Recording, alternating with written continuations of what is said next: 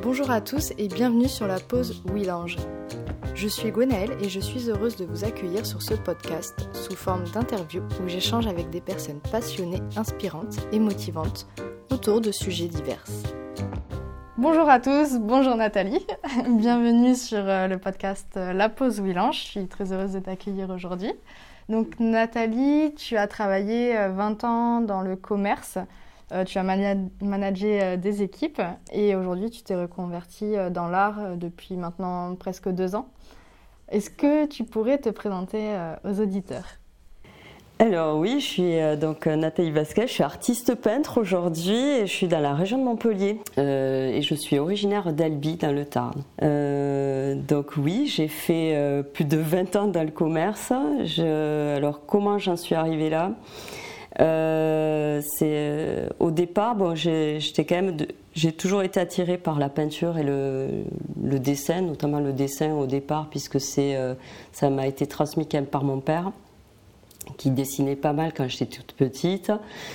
Euh, et puis j'avais une maman qui était très tout le temps qui, confectionnait des, vêtements, donc j'étais quand même dans une ambiance plutôt artistique entre guillemets. En tout cas, j'ai baigné un peu dans un domaine, euh, dans un domaine propice à l'art, euh, à la créativité du moins. Voilà, j'étais euh, très attirée, je dessinais tout le temps, j'illustrais toutes mes poésies, j'adorais ça. Puis ça a été... ça, a pris vraiment de l'ampleur, ça a été au collège. Le, gros déclic, le, ça a été au collège quand j'ai commencé la peinture. J'ai eu la chance en fait d'avoir un grand artiste peintre comme prof d'art plastique qui s'appelle Denis Miot, qui est un des plus grands coloristes français, qui est dans la région du Temps, qui est sur Albi. Et euh, il m'a euh, inspiré toute mon adolescence, en fait. Et euh, il m'a vraiment poussé et vraiment il m'a il m'a motivé pour que je puisse enfin que je continue dans le, dans le domaine de l'art c'est comme ça que je suis arrivée au lycée au lycée j'ai fait une section art plastique donc j'ai un bac art plastique et ensuite, euh, ben, j'ai voulu euh, passer mon concours des beaux-arts, que j'ai réussi. Et au dernier moment, j'ai pas été. Pourquoi? Parce que euh, je le sentais pas. En fait, ça me plaisait pas. J'aimais pas du tout l'école. voilà, je ne sais pas pourquoi. Il y avait quelque chose qui me convenait pas c'était pas moi. Il y avait trouvé que ouais, il y avait un côté trop euh, ouais, trop fumeur de joint, je sais pas, un truc qui enfin, euh, un côté. Enfin, moi, j'étais beaucoup plus terrienne en fait. Même si je suis une créative, euh, j'ai quand même un côté plus terrien où j'ai pas j'ai pas besoin d'en faire des caisses ou de ou de ressembler à Bob Marley pour pour montrer que je suis artiste. En tout cas, je l'ai pas senti. Au grand désespoir de mes parents, j'ai tout abandonné euh, et, je suis partie en histoire de l'art. Donc je me suis dit, puisque j'ai le côté technique, autant que j'apprenne un peu le théorique. Et ça m'intéressait pas mal, puisque euh, voilà, j'étais quand même quelqu'un de curieux, j'aimais savoir, voilà, connaître. Euh, le retour du chien. Mal doucement. Allez, tu vas voir ça. désolée. Non, non, t'inquiète. Tu sais où t'en étais? Tu disais que tes parents, au grand désespoir de tes parents. oui, je suis partie donc en histoire de l'art. J'ai pris une option de dessin pour continuer toujours à dessiner. Et c'était plus du dessin d'observation toujours pour garder euh, quand même cette connexion. Et euh, j'étais vraiment partie, enfin, euh, à l'époque, je voulais être professeur. En fait, je voulais enseigner les arts plastiques aux enfants, mais les tout petits. Donc, j'étais très attirée par ça. J'étais babysitter en parallèle dans mes études. J'ai démarré dans du babysitting et je me souviens que voilà, je me régalais à leur faire faire des peintures et tout, enfin, à mettre partout. J'adorais ça. Et, euh, et puis, euh, puis la vie, quoi.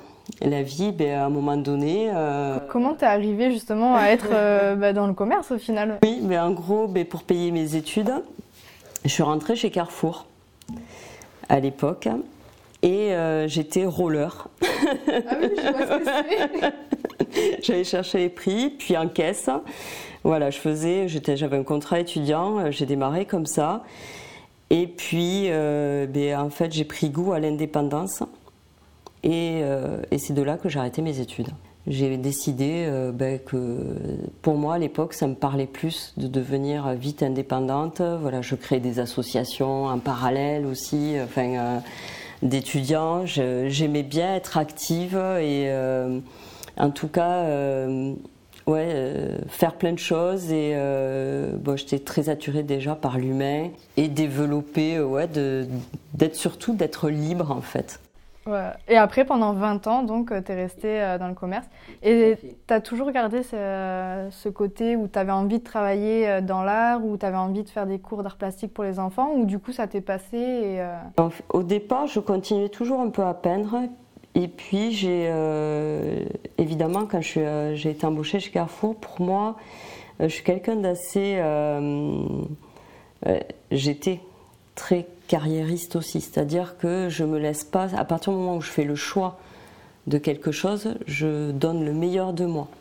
Donc, et par contre, je n'arrive pas à faire les deux choses en, même temps. Je me suis complètement concentrée sur, euh, sur ma carrière euh, dans le commerce, puisque à l'époque euh, aussi, on pouvait plus se permettre, sans diplôme, de monter comme ça, de gravir les échelons. Donc, ben, chez Carrefour, j'ai commencé à, être très demandeuse. J'ai commencé à, être, à rentrer à l'école Carrefour, à être formée pour pouvoir former les autres. Et c'est comme ça que petit à petit, euh, j'ai terminé euh, euh, chef de caisse, donc sur un métier de manager assez rapidement.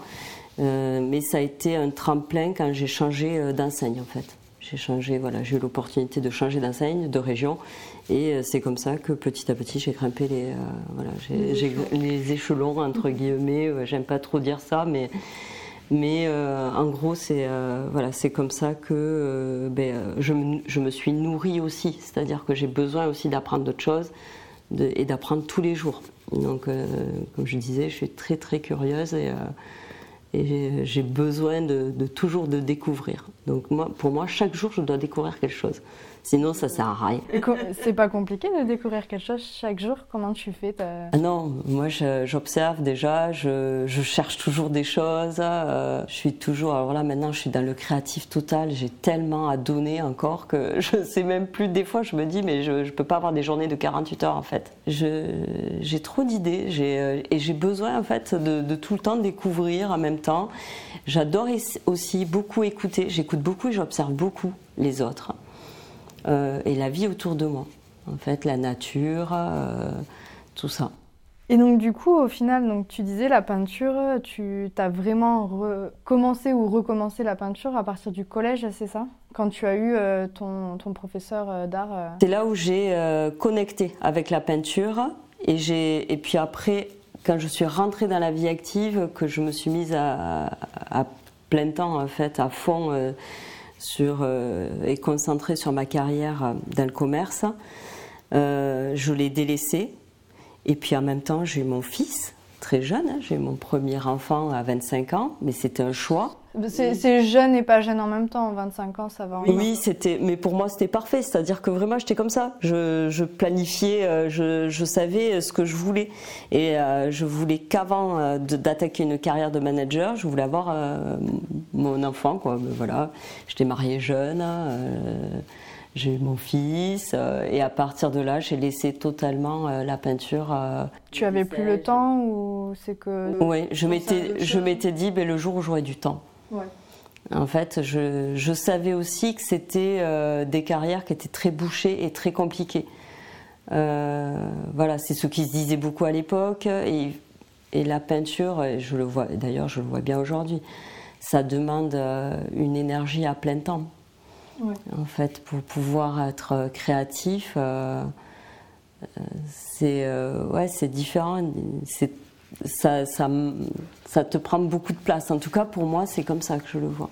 parce que c'est une passion. C'est ça, avoir euh, de l'inspiration tous les jours, c'est pas évident aussi. Il y a des jours où, enfin, des fois, tu as un mood sur une journée que et tu n'auras pas le même mood sur euh, la journée d'après, tu vois. Oui. oui, mais ça, ça fait partie de la vie. Ça, c'est, le, c'est tout ce qui est intéressant dans la vie, d'ailleurs. Oui, c'est... Euh, il y a des fois, j'ai pas du tout envie. Hein. ouais, qu'est-ce que tu fais dans ces cas-là? Est-ce que tu te concentres sur autre chose? Oui, du coup, je, suis OK avec ça. C'est-à-dire qu'aujourd'hui, j'arrive à prendre ce recul, à me dire OK, bon, aujourd'hui, tu n'as pas envie, bah, tu vas faire autre chose, tu vas te balader. J'ai quand même toujours le, cerveau en ébullition. Je vais bouquiner, euh, je vais faire autre chose, euh, parler avec du monde ou voilà ou discuter avec les uns ou les autres parce que des fois, euh, oui. Par contre, quand je suis des fois dans ma période de créativité, je suis un peu coupée, je me coupe un peu du monde. Il y a ce besoin d'être dans une bulle pour pour créer quoi. Et justement, est-ce que tu as une bulle à toi? Tu as un atelier ou est-ce que tu partages un atelier avec des gens? Comment, tu crées ta bulle? Alors j'ai un atelier chez moi que j'ai qu'on a mis en place, euh, que j'ai mis en place euh, il y a plus d'un an. Et c'est euh, voilà, c'est mon lieu. C'est mon lieu à moi. c'est là où je, voilà, où je peux m'enfermer, où je peux être tranquille et où je peux mettre partout. Où voilà, c'est c'est là où je vais pour me connecter à la, à la peinture. Comment tu as su que tu voulais en faire ton métier parce que finalement euh, c'est pas facile de quitter euh, comme ça un emploi où bah, tu as peut-être une certaine rémunération, tu as la sécurité de l'emploi, enfin tu as tout ça. Et euh, comment tu, as décidé de, te lancer dans l'art et d'en faire ton métier à temps plein?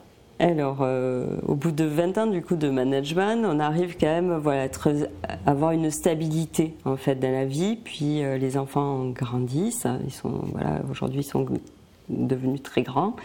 Et du coup, euh, j'ai voulu. Euh, en fait, la peinture, ça m'est réapparu un peu euh, de façon soudaine, même si ça vivait, en fait, ça vivait un peu à l'intérieur de moi, mais j'en parlais jamais.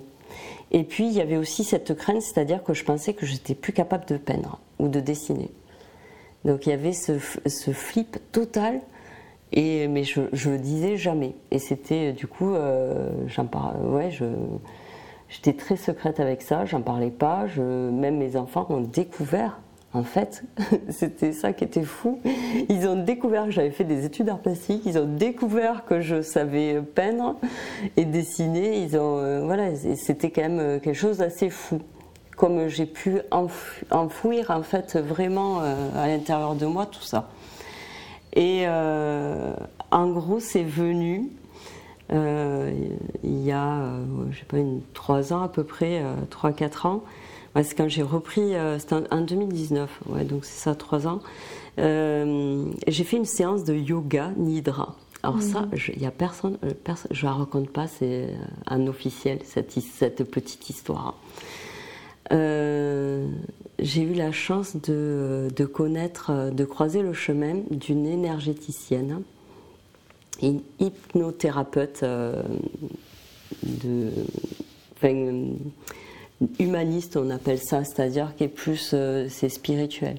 Et euh, elle faisait des séances de yoga nidra. Et c'était une période où c'était juste après les soldes, où il y avait une grosse implantation, ou un truc où j'étais ultra stressée, ou ultra. C'est pas tellement le stress, parce que j'arrivais à canaliser mon stress, mais j'étais ultra fatiguée. Et, et j'arrivais pas à me poser. Et j'ai une amie qui m'a qui m'a dit euh, toi tu as besoin de souffler, je t'offre une séance, il faut que tu découvres ça. Donc je fais cette séance. Et en fait c'est euh, c'est euh, on est allongé, en fait c'est comme si on a, on a on rentrait dans un sommeil mais conscient, c'est-à-dire que le yoga nidra en fait c'est voilà, on est c'est vraiment la posture allongée c'est des séances de respiration. On rentre comme si on était dans un sommeil, mais conscient. Euh, c'était en plus à la plage, je me souviens, c'était chouette parce qu'on entendait la mer et tout, donc euh, c'est vraiment mon élément. Euh, j'étais détendue et on doit poser une intention de chemin, c'est-à-dire qu'on va puiser à l'intérieur de soi de ce qu'on veut, vers quoi on veut aller. Et en gros, pour faire euh, court, à la, fin, de la séance, quand on, se réveille avec cette intention, en fait, je me suis mise à pleurer. Et, et le premier mot que j'ai dit, c'est je veux peindre. En fait, ce que je veux de ma vie, c'est peindre. Et ça a été fou parce que c'était mais une évidence. Et à partir de là, ben, j'ai mis en place la reconnexion de ma main avec mon cerveau. Puisque j'avais tellement cette trouille, j'étais persuadée que je ne savais plus dessiner ni peindre. Donc, je dis, et d'ailleurs, je disais, ma main est déconnectée de mon cerveau. C'est-à-dire qu'entre ce que je ressentais, je sentais que ma main, elle, était, elle pouvait plus. En fait, tu as eu un blocage à partir du moment où tu n'es pas allé à ton, à ton examen euh, d'école, non? Ou ça s'est passé après ou... Euh, non, que j'ai refusé de rentrer aux Beaux-Arts. Oui, en fait, je, l'avais eu, j'avais eu l'examen, mais, mais j'ai pas voilà, j'ai eu l'examen. mais, euh, Ça, c'est moi, ça. Et donc, en fait, est-ce que le blocage vient de là, du moment où tu as pas été donc, aux Beaux-Arts? Et après ça, donc finalement, tu as un peu arrêté l'art et euh, Oui, ça s'est fait progressivement, effectivement. C'est une bonne analyse, tu vois, je ne m'étais pas posé cette question-là, mais euh, je pense que euh, oui, il y a eu une espèce de déception. En tout cas, moi, ça ne me correspondait pas. Ça peut correspondre à d'autres ou peut-être qu'il y avait aussi la frousse, je ne sais pas. Qu'est-ce qui s'est passé à ce moment-là? J'étais jeune et, et je ne sais pas et j'avais envie peut-être d'autre chose. En tout cas, aujourd'hui, je ne regrette pas du tout. Moi, je trouve que ça se voit à ton visage, à ton physique, à ta façon de parler. On sent que tu es bien. Oui, c'est, euh, je regrette pas. Aujourd'hui, en fait, il m'a fallu tout ce parcours de chemin. Je pense que chacun va à son rythme et prend le chemin qui lui correspond. Euh, aujourd'hui, je suis sûre que j'ai plus, euh, voilà, j'ai les outils nécessaires pour pouvoir développer ma carrière d'artiste. Et je suis bien avec ça. Je suis ok avec ça. Euh, je regrette pas du tout euh, mon parcours dans le, commerce. J'ai une belle carrière. Euh, voilà, j'ai rencontré des super personnes, j'ai rencontré tellement de monde et des équipes. je me suis régalée, quoi. Donc euh, là-dessus, j'ai pas de souci. Puis en plus, je suis partie en plutôt en bon terme parce que je, sais pas. J'avais même, j'ai toujours eu même cette appréhension de me dire, mais en fait, peut-être que je vais vouloir y retourner parce que c'est un peu euh, addictif hein, le commerce. C'est comme une drogue, mais euh, mais non, je regrette pas. Aujourd'hui, je suis bien en fait. Je suis, je développe petit à petit. Il faut surtout être patient en fait. C'est sûr que ça n'arrive pas en claquant des doigts. En claquant des doigts, on ne vend pas et, euh, enfin, on, et on ne vit pas de son art. Par contre, il faut garder un cap. Et surtout, pas trop vouloir de tout. moi, c'est un peu le conseil que je donnerais et euh, c'est celui qu'on me donne. J'ai la chance d'avoir euh, un ami peintre qui est connu, qui est Franck Seller, et qui me dit toujours Nat, garde le cap. Je ne dis pas que c'est rose tous les jours. Il y a des moments où j'y crois plus du tout. Je me dis, mais en fait, non, c'est trop moche. Ça se vendra jamais.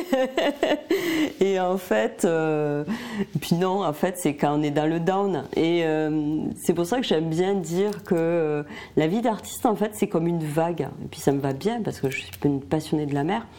Et, et voilà, il y a le haut de la vague et puis le creux de la vague. En fait, c'est un mouvement perpétuel. Et euh, c'est ça la, vie d'artiste, et c'est l'accepter. Et quand on est OK avec ça, je pense qu'on est plus serein.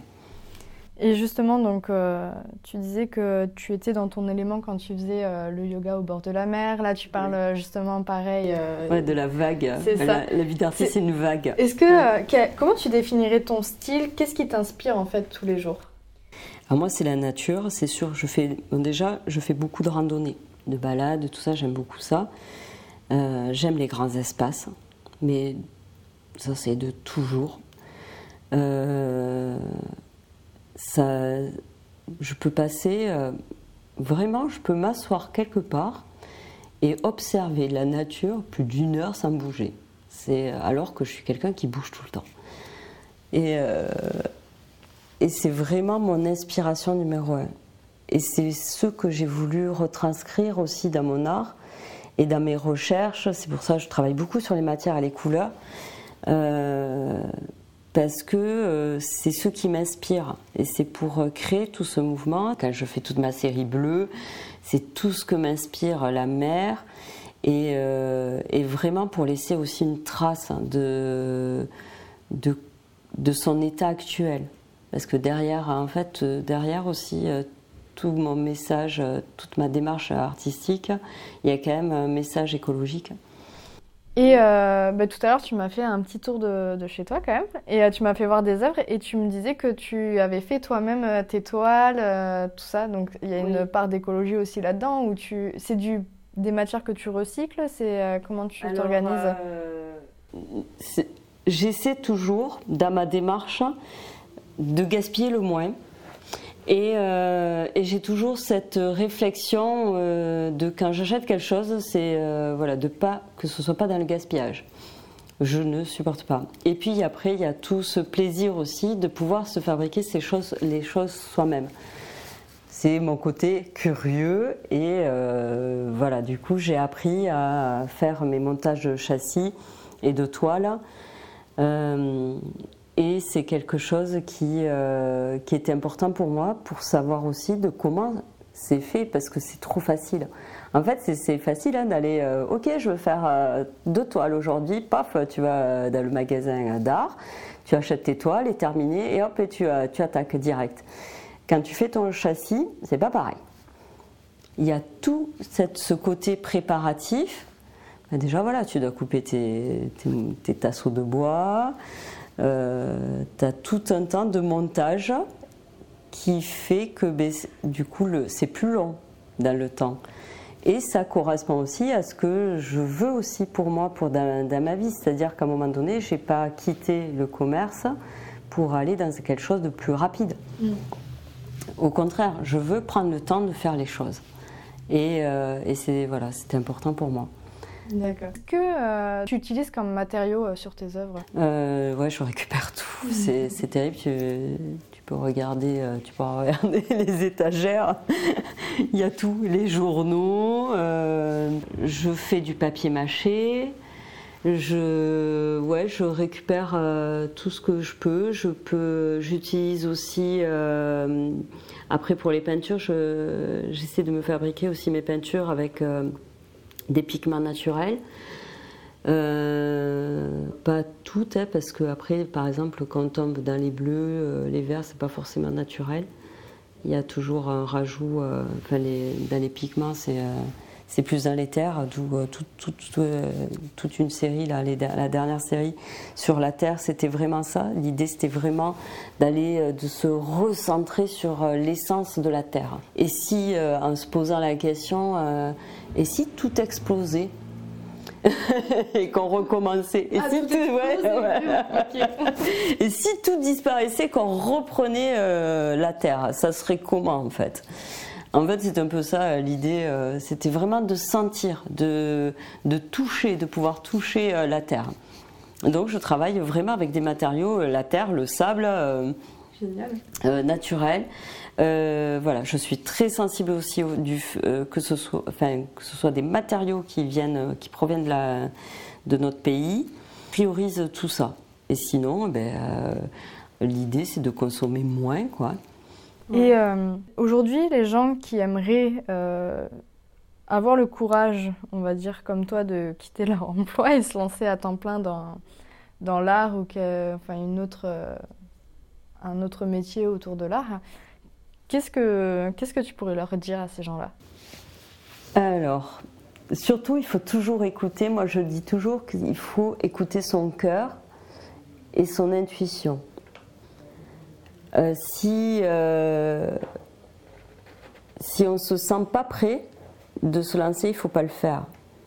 Ou en tout cas, où il faut après se mettre en place les moyens, les moyens pour, euh, se, pour pouvoir le faire, si vraiment on veut ça. Et de toute façon, si, ça, si on est passionné, qu'on veut faire quelque chose, on se bouge. Quoi. C'est, une évidence. C'est une évidence et on, on, doit tout mettre, en, on doit tout faire pour.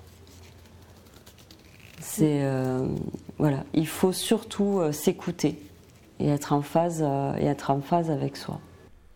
C'est totalement ça. Écoute, on va avoir fini la première partie de l'interview. J'ai encore plein de questions qui, qui pourraient venir. C'est très agréable de parler de ça. Mais voilà, on va passer donc à la deuxième partie, deuxième partie avec les questions d'auditeurs. Donc je le rappelle, pour les questions auditeurs, c'est euh, sur Instagram que ça se passe. Donc il faut s'abonner à willange.matcha Et euh, avant de recevoir les auditeurs euh, dans le podcast, je, pose en story donc la présentation du, du, prochain invité. Et en fait, vous, vous posez vos questions directement depuis cette story. Et moi, j'en sélectionne deux à trois que, que je viens poser donc, à mon invité. L'invité n'en a pas encore connaissance. Et donc, du coup, on va avoir une réponse plutôt spontanée de, de, de l'invité. Après, il faut savoir que les les interviews, je les prépare pas forcément non plus avec les invités, donc euh, dans tous les cas, on est sur quelque chose de très spontané. Et, on va dire que pareil. Je vais commencer par la première question. On en a un peu parlé, c'est pour Mathilde. Euh, est-ce que tu vis de ton art? Et euh, est-ce que ça a été long au début? Donc oui, de toute façon c'est une question qui revient tout le temps. Un expo, mais combien de fois on me demande est-ce que tu vis de ton art? Il faut arrêter avec ça. en fait non, en tout cas, je peux aujourd'hui m'acheter en tout cas mon matos. Très bien. Ce qui est déjà pas mal. Certaines diront oui, c'est déjà pas mal. oui, après, je fais très attention aussi. Voilà, je consomme pas à, tout vent et euh, j'essaie de, voilà, de, m'inspirer euh, de tout ce que j'ai. Parce que déjà, je trouve qu'on a déjà trop. Mm. Donc, euh, donc voilà. Mais il faut pas lâcher. Et puis, euh, et voilà, et se renseigner parce qu'il y a beaucoup, euh, il y a des aides. Ensuite, donc il y a Marie qui demande euh, combien de temps tu mets à faire tes œuvres? Eh ben, ça dépend, en fait. ça dépend déjà du format. Mais tu vois, je te disais tout à l'heure sur la série Terre, ben, je mettais pour faire le grand de 2 mètres sur 60 euh, cm. Euh, j'ai mis quasi un mois, puisqu'il a fallu fabriquer le châssis, faire sécher, tout ça. Euh, après, logiquement, allez, je mets sur un tableau de 1 mètre sur 1 mètre sur les grands formats qui sont déjà tout prêts. Allez, je vais mettre deux semaines. voilà en sachant que quand je fais, je fais quand même pas mal d'huile, il y a tout le temps de séchage. Euh, c'est aussi pour ça que l'huile, c'est plus cher que l'acrylique dans, le, dans, les prix, puisque l'huile, eh ben, on peut en faire moins aussi. Enfin, on peut moins vite les mettre à la vente. Euh, l'huile, ça met plus d'un an à sécher déjà. D'accord. Euh, ça commence à bien sécher, tu peux les mettre en expo à partir d'un mois. Voilà, il y a des, pour ça, il y a des techniques mais bon, euh, moi en général, je les fais, même pour les expos, je les fais au moins sécher deux mois. La, particularité de l'huile, c'est ce qui fait aussi euh, que c'est stable. Euh, en fait, l'huile, si tu la laisses respirer, sauf si effectivement, si tu mets un vernis, enfin, ça peut faire, ça peut faire des grosses catastrophes. Après, moi j'ai des tableaux, par exemple, où c'est des craquelures, mais c'est fait exprès. mais ouais. c'est fait exprès ou euh, voilà où il y en a euh, parce que c'est moi dans ma technique j'aime bien euh, sortir du cadre mais mais voilà pour pour l'huile à peu près deux semaines. Après une acrylique ça peut sur mes tableaux en acrylique celui-là deux jours c'est terminé. Voilà. Donc on va passer à la troisième partie qui est la question signature. Et euh, bah, en fait, j'aimerais que tu me dises comment tu fais pour t'octroyer une pause, comment tu fais pour te retrouver toi-même et euh, bah, prendre du temps pour toi en fait. Euh, en fait, je fais beaucoup, j'ai plein de petits rituels d'ancrage. Euh, je ne sais pas si euh, mes équipes, euh, il y en a certains qui écouteront et qui, qui en souriront peut-être, où je disais toujours, pour se recentrer, je leur disais, pensez à vos pieds.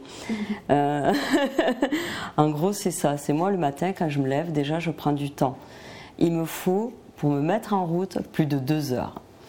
Donc, je vous laisse ah imaginer, quand j'ai des rendez-vous des fois très tôt, ben tant pis, à partir du moment qu'on sait euh, combien de temps on a besoin pour euh, se mettre en route, en fait, c'est se connaître aussi. Mm.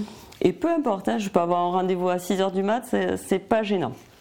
Ça m'est arrivé, hein, pour des, euh, même au boulot, déjà, déjà j'avais compris qu'il me fallait ce temps-là pour me connecter avec moi et prendre le temps. Voilà. un peu ben, dans ton idée du thé matcha, en fait, j'ai totalement saisi cet aspect-là. Et je suis en train de l'intégrer d'ailleurs. Je vous invite euh, d'ailleurs à, goûter hein, parce que vraiment je commence à, l'intégrer dans mon planning journalier. Euh, donc moi c'est le matin, voilà, je vais faire mes respirations et mon ancrage, j'ouvre mes fenêtres et je prends connaissance du monde. Et euh, je suis déconnectée d'ailleurs, je n'ouvre pas mon portable avant une heure le matin. Donc je me prends vraiment une heure, le temps de préparer mon petit déjeuner. En fait, je suis très très lente, mais vraiment très lente.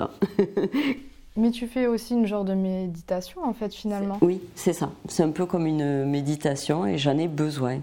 Et euh, ça partir. Euh, si j'ai pas ça, je peux pas bien démarrer ma journée. Mais ça y est, moi c'est en place. Maintenant, ça fait euh, quelques temps que j'ai ça en place, mais depuis que j'ai rencontré euh, Palma à, l'époque, euh, j'ai mis ça en place et c'est génial. Et ça me permet de, démarrer euh, en douceur et, et puis au moins c'est posé. Ben écoute Nathalie, merci, c'était vraiment top cette interview, j'ai adoré. Et alors, est-ce que tu pourrais nous dire si on peut te retrouver sur les réseaux sociaux, où est-ce que tu aimerais qu'on te suive, ou si on a des questions à te poser, où est-ce qu'on peut te retrouver? Oui, alors merci aussi à toi euh, Gwenaëlle. C'était très agréable de discuter avec toi, mais, comme toujours, j'ai envie de dire. Du coup, on peut me retrouver sur mon, donc, mon site internet, euh, c'est natalievasquez.fr. Alors, je précise, le Vasquez, ça s'écrit V A Z Q U E Z.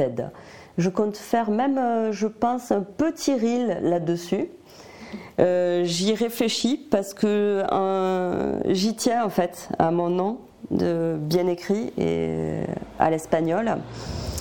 Parce que combien de fois on écrit avec un S C'est pour ça que je fais un petit aparté. J'en profite du coup pour faire ce petit aparté. Mais en tout cas, voilà, c'est Nathalie Vazquez ça, c'est mon site. Et ensuite, sur les réseaux, c'est plus simple. C'est sur Instagram, natart25.